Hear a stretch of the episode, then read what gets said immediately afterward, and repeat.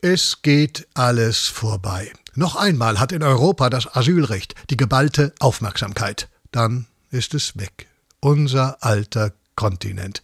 Guck, wie es brennt. Und nicht nur da, ja, auch der Wald hat noch einmal die volle Aufmerksamkeit. Dann ist er weg.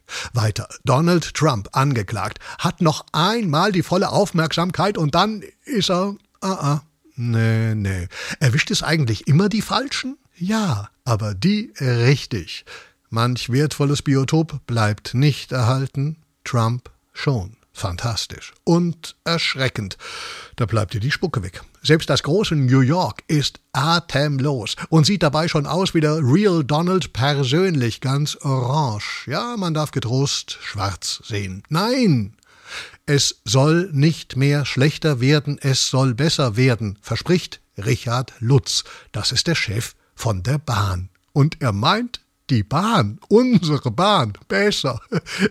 heißt das, Anschlusszüge werden in Zukunft irgendwann knapper nicht erreicht? Wie abgefahren wäre das denn? Der Bahnchef erläutert.